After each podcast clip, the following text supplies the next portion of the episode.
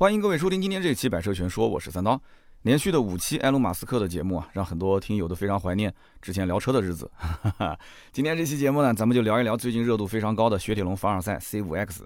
那么这个车的名字呢，啊很特别，大家呢也觉得说这个车呢造的也很特别，就不是我们常规意义上的两厢、三厢或者是 SUV 啊，它是一个跨界车型啊。那么也不是人人都喜欢凡尔赛，所以这个车呢注定都是走小众路线啊，跟它名字一样。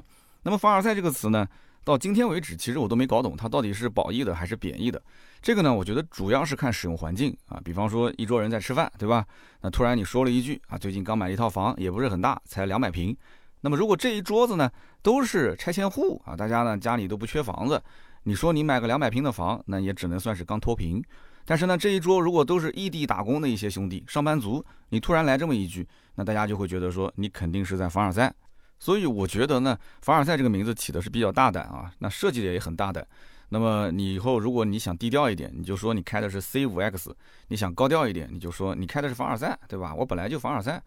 那么按道理讲呢，法系车关心的人其实不多，因为每一年法系车的总销量就那么一点。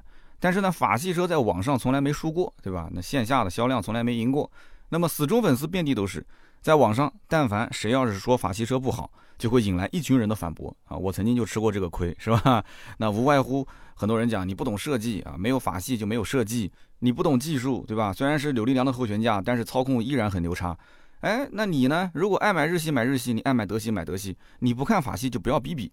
但是呢，这一次的雪铁龙凡尔赛，应该说引发的关注度是非常的高，可以说是这几年来法系车热度最高的一款车型。而且呢，网络上几乎是一边倒的好评。当然了，好评归好评，买不买就是另外一码事了，对吧？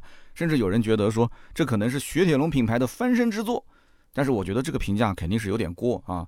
如果说一台落地十七到二十万的车，而且还是一个跨界车，它能够是雪铁龙的翻身之作，那么大众跟丰田就要躲在墙角瑟瑟发抖了。那奥迪跟宝马的全球战略就要重新制定了哈。所以雪铁龙凡尔赛在我看来，只是比以往的作品啊稍微有一些诚意，而这个诚意的背后，其实也是有着复杂的原因。今天呢，我会给大家一一的去解读。那么在后台呢，我也看到有些车友啊在咨询这款车，我不知道大家是真的准备入手，还是仅仅暂时对这个车感兴趣。那么有些人还是有些顾虑，比方说它为什么是个十九寸的轮毂，但是只给了一个二零五的胎宽？那么这个二零五的胎宽这么窄，面条胎它会有什么问题呢？那么这一台一点六 T 的祖传发动机用了这么久，对吧？之前听说有什么电磁阀啊、节气门啊、活塞环的问题，烧机油是吧？那么现在还有这个问题吗？那么这个车子它买完没多久，会不会价格就咔咔的往下降？它的价格是真的便宜吗？现在的定价？那针对这些问题，今天我们节目当中也会给大家一些答案。那么我们先说凡尔赛这台车，它到底有什么特点？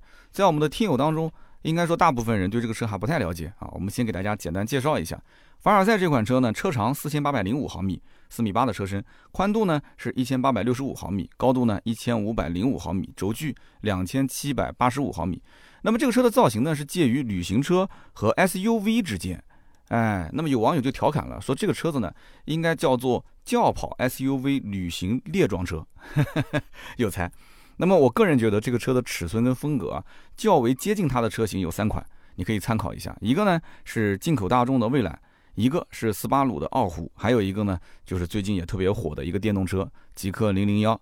那么蔚揽这个车呢是四款当中最小的，傲虎是最高的啊，有点像 SUV 了。那么极氪零零幺呢是最低趴的。凡尔赛是价格最低的，那凡尔赛的价格到底低到什么程度呢？凡尔赛呢是八月九号开启预售的啊，给了一个预售价十四点三七万起售，最高配十八点六七万，这还是一个预售价啊，后面正式上市应该还会往下调一点。但是比较奇葩的是什么呢？就它只公布了入门和顶配的价格，它中间两个配置没有公布，可能厂家觉得说给大家留一个悬念，但是我觉得真的是很无聊这个事情啊。我跟做了八年多的一个雪铁龙负责人聊过啊，就是雪铁龙的车价其实非常好估算，你每一档加一万五就可以了。也就是说，它入门十四万三千七是吧？那么在上面一个配置中配十五万八千七嘛，那么再往上一个配置次顶配十七万三千七嘛，这不就出来了吗？我也不知道他为什么要留这个悬念啊，就是预售价搞得那么玄乎，其实没有任何意义，反而是影响那些有些意向但是呢又有点纠结的客户去下订单。那么我们之前提到啊，有三款车风格跟它非常相似，一个是蔚揽，一个是傲虎，一个是极氪零零幺。那么这三个车的起售价至少是二十五到三十万。那么也就是说，呃，如果按照大小啊各方面来去评判的话，他们俩之间也差不了多少，但是差价十万以上，甚至说你买一辆傲虎，你等于可以买两台凡尔赛啊，就这么个概念。但是理论上讲，他们之间其实不是竞品。那么你想在十五到二十万区间，你去找一台凡尔赛的竞品，其实非常困难。哎，大家你可以在评论区告诉我，反正我凭我的脑子去想，没想到什么车。为什么呢？因为目前啊，但凡有点名气的合资品牌，卖三厢车、卖 SUV 都忙不过来，谁还有闲工夫去折腾一个这种跨界车呢？但是呢，你要如果说十五到二十的预算，你说我可以看 B 级车啊，那 B 级车就多了。B 级车的话，雅阁、凯美瑞、亚洲龙、帕萨特、迈腾、K5 凯酷、索纳塔、标致五零八 L，这些都是竞品。那么各位，你到底是想拿凡尔赛这个车，这种跨界车型啊，两厢不像两厢，三厢不像三厢，SUV 不像 SUV？然后旅行车又不像旅行车，你拿凡尔赛去跟他们比什么呢？你比什么？比动力吗？啊，你说比动力，凡尔赛 1.6T 加 8AT 啊，175马力，250牛米，那么比起日系的2.0的自然吸气稍微强一点。但是呢，你要拿它去跟德系去比，哎，德系基本上 B 级车都是 2.0T，那就比不过了。2.0T 肯定比它强，是吧？那你要如果比空间呢？比空间，凡尔赛后排不行啊，其实很一般啊。那么后备箱呢是巨大，你说你比后备箱吗？那有些人喜欢钓鱼，可能比的是后备箱。那你比配置吧，哎，这一次还真的是让大家大跌眼镜。为什么网上现在好评如潮呢？主要原因就是以前法系车是顶配以下接盖板，那么这一次呢，它甚至于盖板都不盖了，全系都是标配 LED 大灯。你想想，之前法系车从来没有干过这个事情啊，全系标配 LED 大灯，然后次低配开始就有 L 二级的自动驾驶辅助。回头想一想啊，曾经的法系车那真的是广告图是一个样啊，现实生活中的产品又是另外一个样，就是只有顶配能看，其他都不能看。那配置根本就不用想，什么 L 二级自动驾驶想都不用想，肯定是顶配才有的。所以现在的凡尔赛次低配就给了这个配置，大家反而是有点不习惯了，是吧？那么现在如果你还要去比设计的话，那我觉得啊，法系车对不起啊，在座的各位都是垃圾啊，哈吊打各位。那么照这样来说的话，这台凡尔赛。那应该是个爆款才对了啊！那其实从 4S 店的实际订单情况来看呢，我也是调研了几家店，就是发现呢，比起以往的一些雪铁龙的车型呢，销量还行啊。但是也不是说他们家最爆款的车，他们家卖的最好的是天翼啊。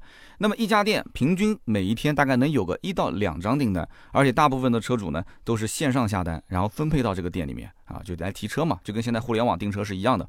那么从八月九号预售开始。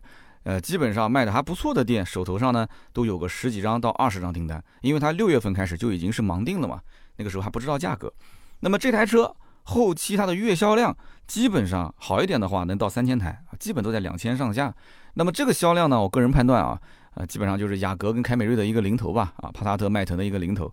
但是对于雪铁龙来讲，对于这种跨界车来讲，我觉得能做成这样已经非常不错了，哈，已经非常不错，能到三千台的话。那么下面我们就讲重点了。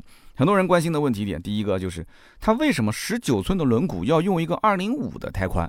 就是大家也不用去了解太多关于轮胎的一些规格，你只要知道一点，十九寸的轮毂基本上是二三五到二五五之间。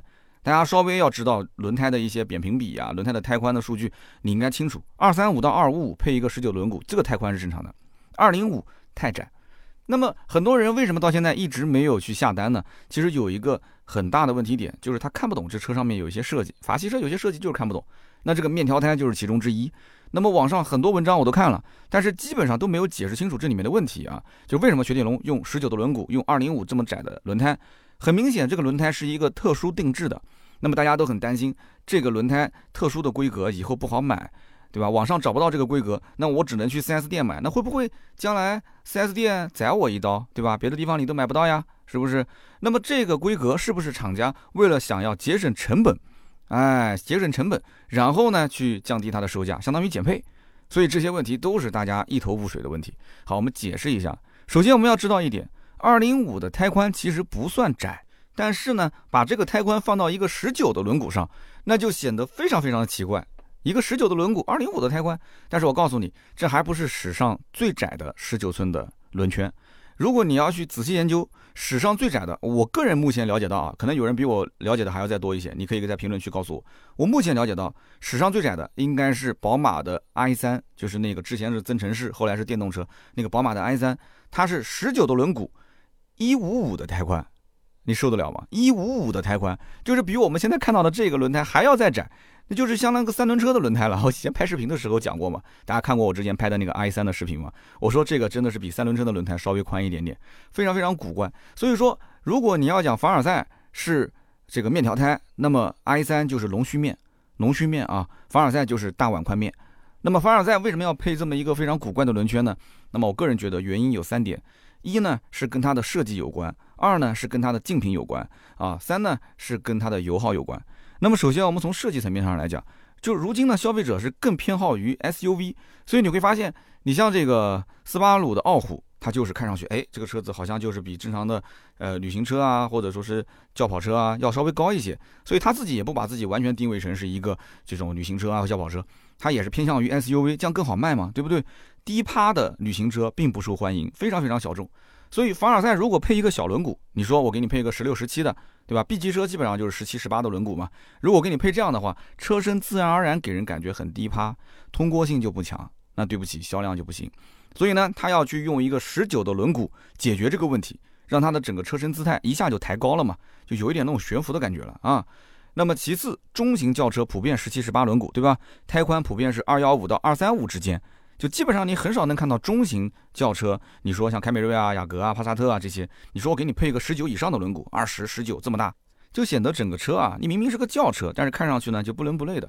那么凡尔赛它本身就是一个跨界车，所以它用十九寸的轮毂，哎，我在气势上我就可以压过一头，就是观感就不一样。大家都知道为什么现在国产很多 SUV 上来就给你个二十寸的轮毂，甚至二十一的，甚至二十二的，就轮毂是一个内卷非常严重的地方。这个最典型的就是长城，对吧？长城的 VV 七、长城的摩卡这些，我的天，那个轮毂一个比一个大啊，二十都显小，嘿嘿。所以呢，气势上可以压过对方一头。所以我相信不少客户其实买车都是凭感觉，他不会说仔细研究轮胎的扁平比，谁懂这个东西啊？不懂，反正观感就是大，大就是好就行了，对吧？那么第三一点呢，我觉得就是控油耗。那有人讲说，其实我觉得厂家是控成本。那你听我讲啊，控成本这个理论是站不住脚的。我为什么说它是控油耗呢？首先啊，之前宝马的 i3 为什么用窄胎？官方说的非常清楚，就是在保证安全的情况下啊，我们用低滚阻的窄胎可以得到更好的续航里程。那么放在凡尔赛这种燃油车里面，那也是一个道理，用低滚阻的窄胎呢，可以得到更好的油耗。所以呢，你要如果结合这三点去考虑这一台车，你就知道厂家为什么要用十九寸的二零五这种窄胎了。所以我觉得控成本这个理论是站不住脚的啊。固特异单独为它去制作一个非标品，价格肯定是比标品要贵得多，对吧？那么厂家你说他要想从轮胎上面去赚钱，那么厂家后来也辟谣说，哎，我今后会给第三方进行合作，对吧？大家可以在第三方去平台买到。那么价格呢，基本在七百五到七百八之间，就说的非常详细了啊。那么目前呢，如果你家用的就是十九的轮毂啊，你看一下你的轮胎的胎宽，基本上胎宽都在二三五到二五五之间。你要如果换胎，成本基本在五百五到八百五之间。所以这样来看的话，换胎的成本还算是正常。那么最后的最后呢，我再告诉各位一个我确认的事情啊，凡尔赛这个车它十九的轮毂实际上是可以用二二五胎宽的轮胎。那么这个二二五胎宽的轮胎比这个二零五相对来讲还是要好买很多的。那么有人就要问了，二零五的胎宽对于车辆的性能会有影响吗？这个就看你的日常使用环境了。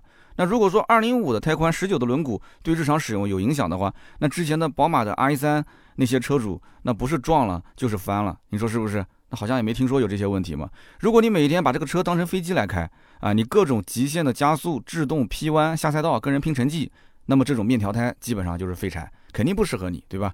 那么如果你仅仅在市区六十公里限速、绕城八十公里限速、高速一百二十公里限速，在这种环境里面带个步。一个轮胎的胎宽大小对你的实际使用的影响，可以说微乎其微，一般正常人开不出来它的差别。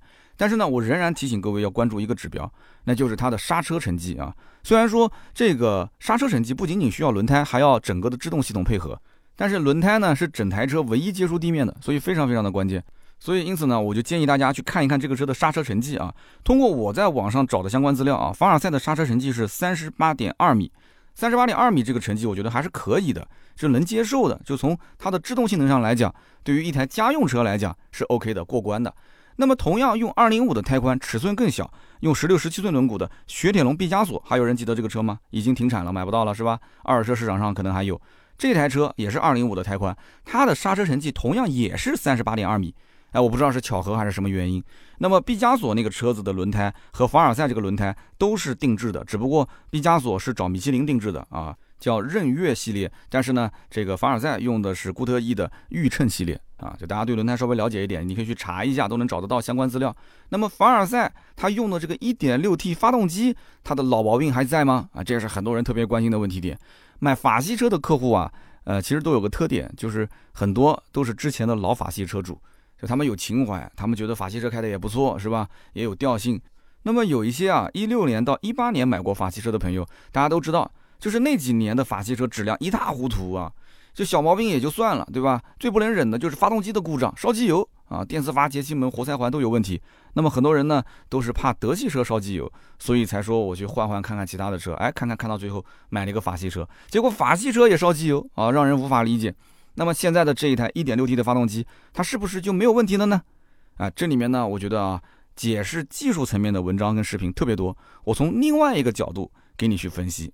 从一八年国五、国六切换开始，雪铁龙就已经切到了 EP 六第三代发动机了。这个不是重点啊，我们接下来看，实际上之前出的那些问题，并不是说这个发动机的设计有问题，而是厂家内部频繁的更换供应商导致的问题。也就是说，它供应商的配件质量有问题。那么，比方讲啊，我们就知道其中一个事情，之前一直用的好好的一个供应商，是我们南京的七四二五橡胶厂。啊，如果是有南京的朋友，你可以举个手啊。七四二五橡胶厂，你还记得吗？结果呢，神龙汽车突然之间啊，就把供应商给换了，换成了湖北本地的供应商。那为什么要换呢？是南京的七四二五厂的橡胶质量不行吗？根本就不是，是上面的领导换了。大家如果感兴趣，可以查一下，二零一六年到二零一八年，神龙汽车的人事变动相当频繁，高层但凡一变动，下面的供应商啊就换一波。说啊是要控制成本啊，表面上说控制成本，但是谁来保证它的质量呢？啊，你说是控制成本是啊，用这个理由来把供应商给换了。那么有人可能要说了，现在难道神龙汽车它就稳定了吗？雪铁龙就可以买了吗？哎，我告诉在座的各位啊，别的不敢讲，最近这两年雪铁龙很有可能它的质量慢慢就稳定下来了，而且产品啊，你后期看啊，会跟之前有非常大的差别。为什么这么讲？大家可以先去查一查，目前神龙汽车或者说东风雪铁龙的一把手是谁？这个人叫陈斌，斌就是双木，然后呢三撇啊，陈斌。如果你要是看一看这个人的简历，你就明白了啊。陈斌是东风汽车集团股份有限公司总裁助理。大家都知道啊，一般在一个集团里面做总裁助理，我们都理解为是二把手。那么神龙汽车呢，又是东风汽车集团股份有限公司控股的十四家附属公司之一。所以，我们换句话讲。陈斌他就是老大，就是总公司老大的身边的人。现在到了下面的十四家公司，其中一家当一把手。去年八月份刚来，那么等同于什么？就是上面有人受益过来救火的。那么按道理说，这个人的段位绝对不可能就在神龙汽车当一个一把手而已。他现在是党委书记啊。那么陈明如果一来，你想想看，下面的一举一动是不是上面的大老板都盯着？他本来就是原来大老板身边的人啊，总裁助理嘛。所以你想谁？还敢在零配件供应商上面去做文章？我为了做这一期节目，我还仔细研究了一下这个哥们儿的这个履历啊。他是七六年生人，可以说非常年轻啊。一九九八年，二十二岁进入到东风做实习生，然后一路打拼到现在这个位置。可能是最近写人物传记写多了啊，就总喜欢研究人，别人研究车，我研究你。所以他二十二岁从实习生一路干到现在的这个位置。你想一想，那么作为他来讲，我们换位思考啊，陈斌这个人，他更多的会考虑什么？应该是个人职业生涯，对不对？未来的发展，他绝对不可能说在这么一个，对吧？他只是一个过渡，大家都知道，在这个位置肯定是过渡嘛。他利用这么一个位置，然后来谋取私利，我觉得不可能。他后面赚的钱肯定比这还要多，是吧？所以他在位的这几年，我估计啊，雪铁龙各个方面都会向着好的方向去发展。所以大家可以去看一看后面的一些变化。好，那我们接下来讲，那么理解了这个背景之后，我们再去看现在凡尔赛这个车为什么突然它的价格变得接地气了。哎，它的配置怎么也变得跟以前的法系车不一样了？啊，很多人之前想不通，是吧？定价和定配置的风格完全不一样。其实以往的法系车售价总是比我们预估的要高个一两万块钱，永远最香的配置都是在顶配，然后次顶配以下都是盖板。现在的凡尔赛，它的入门级的定价其实定个十五万多，甚至十六万，我觉得都有人能接受。但是呢，现在是十四万三千七，还是个预售价，对吧？上市之后大概率还会降一些，已经是低于很多人的预期了。所以我觉得这一次凡尔赛的定价啊，跟它的名字其实不太一样，啊，反而是很接地气。就像之前我想到那个韩系车啊，也有过这样的一个转变。韩系车以前定价我觉得也是偏高的啊，韩系一直定着日系，定着德系。结果呢，从 RX 三五开始，哎，韩国人好像一下子就认识自己了。其实不是的啊，其实不是的，外形也是大变样了，跟以前的 RX 三五完全设计不一样，价格也定得非常接地气，对不对？十三万多那个版本卖得非常好。后来才知道，其实这款车的设计包括营销都是交给了中方，对吧？设计是在山东烟台啊。那么凡尔赛为什么有这么大的变化？其实也是一样，这台车在中国产，销往全球，再加上我们之前分析的这个大背景，神龙汽车一把手的变动，那么这样一切就全部说得通了。对不对？总公司下来一个人是总裁的助理，然后现在是神龙汽车的现在一把手，对吧？他很强势啊，肯定是比法国人强势啊，要不然怎么会获得这么多的话语权呢？以前雪铁龙的内部法国人强势，中方的意见根本就不能占主导地位的，那么就导致法国领导层是不是错误的判断自己的产品在中国消费者心中的价值？它是错位的。如果有在欧洲生活过的朋友，你可以评论区告诉大家，是不是在欧洲标致五零八？它对标的是奥迪 A 四，你不要不相信，就是这样的，人家根本看不上什么大众的帕萨特、迈腾，那什么鬼啊，根本就不是对手。那么五零八 SW 就旅行车啊，在欧洲对标的是 A 四 Avant，你还不要不相信啊，你去查一下价格就知道了。在欧洲五零八 SW 跟 A 四 Avant 的入门价格基本上都是三万三千多欧元，所以在中国，法国的高管是不可能容忍自己的产品卖的比大众还便宜。所以就导致在中国市场，法国的高管他有话语权，他不容忍自己的车、自己的产品比大众卖的便宜。在欧洲，大众就没有我卖的贵啊，对不对？那为什么在中国我要卖的比大众便宜呢？啊，他们就不是我的对手。所以这么多年来，法系车呢一直给大家就是不着调的感觉，甚至有人调侃说这个标志呢就是欧洲的马自达，对吧？因为都是用扭力梁的非独立悬挂、板车悬挂。这句话如果给法国高管听见了，那我估计啊气得要吐血，连大众他都看不上，他能看上马自达？那么现在凡尔赛这个项目终于啊中方接手，而且来的还是一个大领导啊，总裁助理，妥妥的是一个实权派，而且是一个少壮派加实权派。那么人家二十二岁在神龙实习，一路干到现在这个位置，对吧？一人之下万人之上啊，万人肯定是有了嘛，对吧？在雪铁龙这么大个公司，所以雪铁龙缺什么，他心里面很清楚。那雪铁龙有什么，他也很清楚。之前你说给总裁当助理，没有太多的练手的机会。那么现在到了神龙汽车，哎，我现在是一把手了，是不是？我上任了，这又是我上任后第一款车型，那不用说的，对不对？年轻嘛，憋足了劲嘛，只能成功不能失败嘛。所以我相信他就是干这个项目，包括跟他一起干的这些项目，辅佐他的这些人都很明白，只要老大混好了，这个项目，对不对？如果出了政绩的话，咱们都有肉吃。但是如果一旦出了问题，谁都担当不起。所以最终的结果是什么呢？大家都看到了，现在的价格定的很接地气，现在的配置给的也很有诚意。所以你要这样解释，你了解了这个背景，我相信在座的各位应该就都明白了。所以现在很多的车评人其实都没有解释清楚，这车到底是怎么转变过来的，对吧？所以你看，别人研究车，我研究你。如果这句话放到今天这个位置，这个你其实不代表消费者，而是代表啊去换位思考、帮消费者思考的厂家的领导班子。就他是怎么想的？这个领导班子不接地气，他就造的产品肯定不接地气。但是这个哥们儿如果接地气，那他的产品如果他有话语权的话啊，他就可以接地气。这都是人性啊，产品都是最后人性映射出来的结果而已。那我们接着往下聊，可能有人讲你聊的有点悬，我们再回到产品本身来讲，就是这个车呢，现在如果真的要买，它不是有一些预售的政策吗？那预售政策觉得怎么样？今后优惠又能有多少？好，那么这台车呢，目前的销售政策啊，我觉得一般般。为什么说一般般呢？就是没有让人很哇塞的。它一共是给了三个销售的政策，一个就是专属的纪念章。这个纪念章要的有啥用啊？拿回去就是落灰。你要如果是一个什么含金量比较高的，对吧？就比方说这个可以熔掉变成个大金链子挂着的，那我觉得可以。一个普通的纪念章。第二个呢，是一个五百块钱的啊选装，可以选黑色的车顶加上铝合金的行李架，这个几乎就等于是白给了。五百块钱，这有的 4S 店上个牌都不止五百块钱，是吧？所以我相信呢，每个人都会选，十几万都花了，差这五百块钱吗？第三个呢，很有意思，是一个分享成长基金，这什么意思呢？就是说在九月十号正式上市之前，如果你预定这个车，那你可以截止到明年的十二月底啊，二零二二年十二月底，你根据它的总销量进行分红，什么意思呢？有人没听懂。其实它有一个算法啊，非常复杂，我们就不讲了。反正这个算法最终的结果就是，到了明年年底，凡尔赛这个车卖的越多，你的分红就越多。那有人讲说，那会不会最后分红分到这台车白给啊？你想多了，还白给我跟你讲，按照目前的热度来看，这台车销量基本上到两三千台每个月差不多啊。那如果按照这个量来算的话，到明年年底，你的账上应该能分红分到两千块钱左右，两千块钱左右。但这个钱呢，它不是返现金，它是充到你的雪铁龙的账户里面，然后在它的商城里面呢，你可以购买保养啊，或者是购买商城的商品。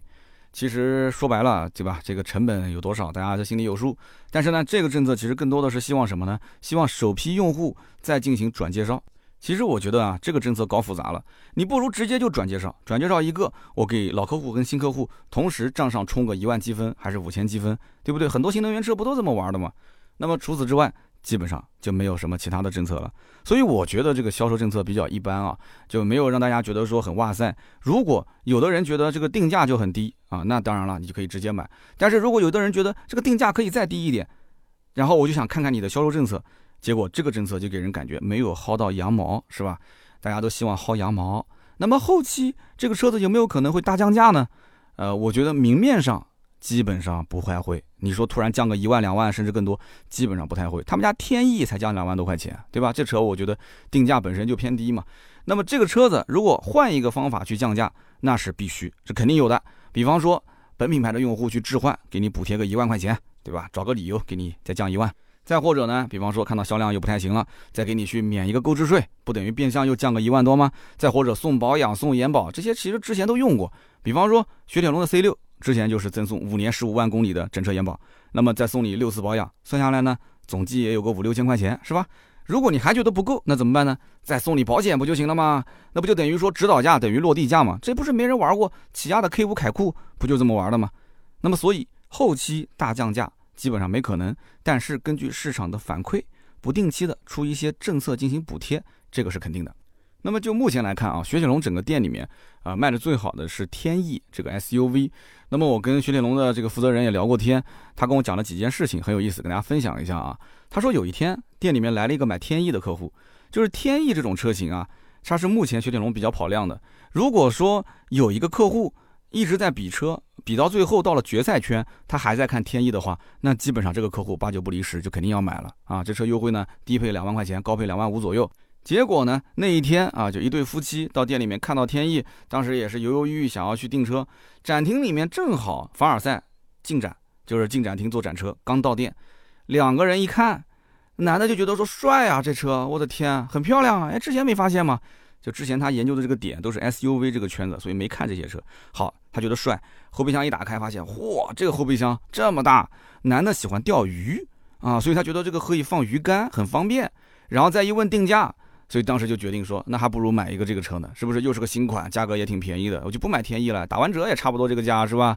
所以想换凡尔赛，但是旁边的媳妇儿呢就劝他说：“哎，你比了那么长时间，对吧？每天在家不是看手机就是看电脑，你考虑来考虑去，你最终选择买这个车，你现在突然又换那个车，你不能说因为喜欢钓鱼，后备箱能放两根鱼竿，你就临时改决定是吧？而且这个车还没上市，对吧？刚刚的小伙子也说了，没什么优惠，所以这一对夫妻最后是带着定金来准备去订天意的。”然后又回去再考虑考虑，所以这一回去还能不能再回来，真的是不好说了，你知道吗？那么天意的客户年龄层呢，其实比较固定，基本上三十五到四十五岁上下，而且多数都是之前家里有一台法系啊，增购或者是换购。但是凡尔赛的客户呢，他的年龄跨度就非常大，从二十多岁到五十多岁都有。而且销售跟我讲，最近还出现了很多太阳打西边出来的情况，说有不少的日系车主过来订车，特别是开着马自达过来订的，开昂克赛拉、开着阿特兹过来换 C 六的、换凡尔赛的都有。他说：“我卖了这么多年的法系车，之前几乎是不会有人用日系车去对比法系车，你更不要说开日系车过来换法系车的了。所以这两个就完全是平行世界。但是最近呢，哎，就出现这种情况了，开着昂克赛拉过来去换一辆凡尔赛，谁能解释这个现象 啊？欢迎在我们的评论区去留言啊，大家一起讨论讨论，怎么会出现这种情况？这是真事，而且不止一例啊。”那么其实呢，雪铁龙跟标致现在逐渐是在往两条道路上越走越远。今天既然聊了雪铁龙，那标致呢，我们就稍微提一提。雪铁龙是走舒适路线、居家风格，标致呢走的是偏运动和科技这个风格。所以雪铁龙的车子看上去更加的圆润，没有什么攻击性。但是标致的车呢，哎，看上去呢线条感更强一些啊，更加偏运动一些，是吧？那么往前推几年，你会发现雪铁龙一直是活在标致的阴影之下。三零八跟世嘉重合。C4L 跟408重合，C5 跟508重合，爱力绅跟301重合，207跟 C2 重合。那么你现在再去看，你会发现雪铁龙的天翼它是介于四零零八跟五零零八之间，C 六它的定位是略高于五零八，凡尔赛呢又是介于四零八跟五零八之间。所以如果你要是关注过雪铁龙，你会发现这种变化是在二零一七年之后。所以说啊，法系车如果改变不接地气的这种营销派头，我觉得在市场上还是会有一席之地的，销量会慢慢的增长回来。就像当年大家都知道 DS 五是吧？人人都说像自己的初恋，但是大家都只是远远的看两眼，有谁真的把它娶回去的？你告诉我，评论区你可以告诉我谁是 DS 五车主。时至今日，DS 混得凄惨无比，各大车展几乎都看不到身影，是不是？那么如今的雪铁龙凡尔赛，是不是有一点像？放大了的 DS 五是不是有点像把身段放低的 DS 五？DS 五当年定多少钱的价格啊？二十一万九千九到三十四万五千九。所以现在看来啊，当年的 DS 五才是真正的凡尔赛，而如今的凡尔赛也许只是法系车给自己的一个自嘲和调侃而已。好的，那么以上呢就是本期节目的所有内容，感谢大家的收听和陪伴。那么你的评论跟转发是对我最大的支持。那我相信呢，你周围也会有很多朋友想要了解这款车，也可以分享给他们听一听。那么我们在每期节目的留言区也会抽取三位，赠送价值一百六十八元的芥末绿燃油添加剂一瓶。那么下面呢是关于上期节目的留言互动环节。那么上期节目呢是埃隆·马斯克的第五期，是吧？那么我们看到很多听友也是很感慨啊，说这个听了五期很过瘾。那么也有人讲说这个收尾收的有点太着急了，可以再展开一点。说实话，写的也很累。啊，聊的也很累，而且看了评论区呢，心里面也很纠结，有人喜欢，有人不喜欢。终于今天呢，聊了一期车啊，听听大家就是三刀这个将近半个月的时间没有写车评了，现在这个实力是不是有倒退啊？可以评论区告诉我喜不喜欢。那么有一位听友叫做三指两叶，他说我五期听完啊，过来一起评论一下。总的来说，我觉得三刀的人物传记呢是个特色，要加油。不过内容上啊，我觉得可以侧重一些重点的事件。他说啊，用时间脉络来叙事比较容易冲淡他这个故事的主线，就显得详略不是很合理。就比方说，埃隆·马斯克他有几次力挽狂澜，其实很容易吸引人关注的。而且他开了新业务的这个整个过程，三刀呢其实说的都不是特别多，可能就是想要把内容的节奏加快，所以听起来呢很多东西，呃虽然够多，但是不够清晰。另外呢，就是我觉得更新的频率方面，三刀呢也不用强求说一口气要把它全部写完。你可以一周两期节目，一期车评，然后一期人物传记，或者你就穿插着来嘛。比方说两期车评，一期人物传记。所以像这样子连续五期去做人物传记，然后半个多月听不到车评，确实是有点长。但是呢，他说还是鼓励我啊，要继续把这个做下去，不管是车评还是人物传记，三刀一定要有信心。谢谢啊，谢谢三至两叶。其实呢，我写了这么久的人物传记之后，再回过头来写车评，说实话。是有点手生了，所以这期节目大家可能听也就听了三十来分钟，但是我写写了好长好长时间，都是写完很多字了，大概一千个字、两个千字，觉得不太好，然后把它全部推翻又重新写。其实内容差不多，我提纲写好之后，我很清楚要说什么了，但是在语言组织方面，这是一种感觉，就是你找到这种语感之后，你写起来才能快。中间一下子丢了半个多月，说实话，对于我来讲也确实是挺为难的啊。好，我们再看下一位听友，叫 R H G G，他说。三刀一个月八期里面，你其实有个两三期的人物传记，我觉得就很过瘾了。那么评车类的节目呢，我会听一次啊，有选车或者想了解一款车，我就搜关键词再去听就行了。那么传记呢，我是在上班的路上或者是在做家务的时候反复去听。比方说之前曹德旺的那几期节目啊，我不但自己听了好几遍，我还转给了我爸去听。然后我爸呢也说讲得非常好啊，内容很生动啊，很有趣。但是突然有一天，我爸过来问我，说这个三刀怎么不说书了，转行卖车了？所以这么看来的话，三刀真的还是有潜力去做评书或者是单口的啊，也会有听众的啊。他老爸是以为我是说书是本职工作是吧？然后去卖车 是转行是吧？啊，这真的非常有意思，我当时看了就笑了。然后这位听友最后总结讲说，评车其实是一个存量市场，而传记是一个增量市场。三刀你要自己好好把握，非常感谢，非常非常感谢。那么下面一位听友呢，叫做 S P I C Y C H O O K，他说。三刀你好，我是之前在听你领克零二 HB 那期节目，我甚至还评论表达不满的，但我是领克零五的车主。他说啊，我有一点小想法啊，希望能给你的节目有些帮助。他说我第一次听你的传记是二零一九年在十一出游堵车的路上啊，我就随便挑了一期节目，哎，正好是你百车全说的曹德旺的那一期。那么这期节目在车上不仅我喜欢听，我的发小也当时吸引住了，我跟他都非常喜欢你的人物传记系列。但是我考虑到几个方面。我给你提一些建议。第一个，你是一个车评人，作品的实时性对你来讲其实很重要，所以我觉得人物传记可以搞，但是比例一定要低。否则的话呢，会失去车评高时效性这个特点。第二个呢，就是跟你的感觉其实一样的啊，我也觉得人物传记的工作量非常大。就鉴于你的这个枸杞啊是越泡越多，如果传记类过多，会消耗你在车评方面的精力。那么我觉得人物传记啊，其实对你的整个品牌是有一定损害的。那么非常感谢这一位听友啊，其实他的这个想法有一部分是击中了我的内心，因为我最近也在思考这个问题，我们团队也在思考这个问题。我们也知道，其实人物传记肯定是比车评要更加的呃走广域市场的路线，就是男女老少不管什么年龄层次，大家都爱听故事，对不对？所以你将来可能名气会越来越大，知名度越来越高。但是没办法，本身我就是做汽车类的、车评类的节目的人，这样的一个起家的，我本身是汽车销售起家，转行做这个的，所以大家想我做的事情和我想做的事情，和我能做的事情和我需要做的事情之间啊。它其实是一个比例的协调、平衡的关系，或者说取舍的关系。那么到底如何去平衡？说实话啊，这个只能是自己去抽丝剥茧的，慢慢去分析，慢慢去体会了。一时半会儿我也说不出来具体哪个更好，哪个不好。也许现在不好的，以后会更好；现在好的，以后会不好。它永远是个变量。那这个变量怎么去平衡呢？我觉得只有什么呢？第一个，自己去总结，自己去分析；还有一个呢，找那些更有经验、做的比你更好的人去学习。那第三个就是多读书，从其他的一些渠道想想办法，能不能找到一些能突破自己的认知维度的事情。然后呢？等到那种茅塞顿开的那一天，只能说是这样了，是吧？好的，那么以上呢就是今天这期节目所有的内容，感谢大家的收听和陪伴啊。那么也欢迎大家多多的去评论跟转发支持我一下。那么更多的内容呢，可以关注我们的订阅号“百车全说”。如果你找不到啊，我们节目当中有你想要看的车型，在我们的公众号上面可能就会有相应的文章啊，对应你想要了解的车型。好的，那么今天这期节目就到这里，我们下周三接着聊，拜拜。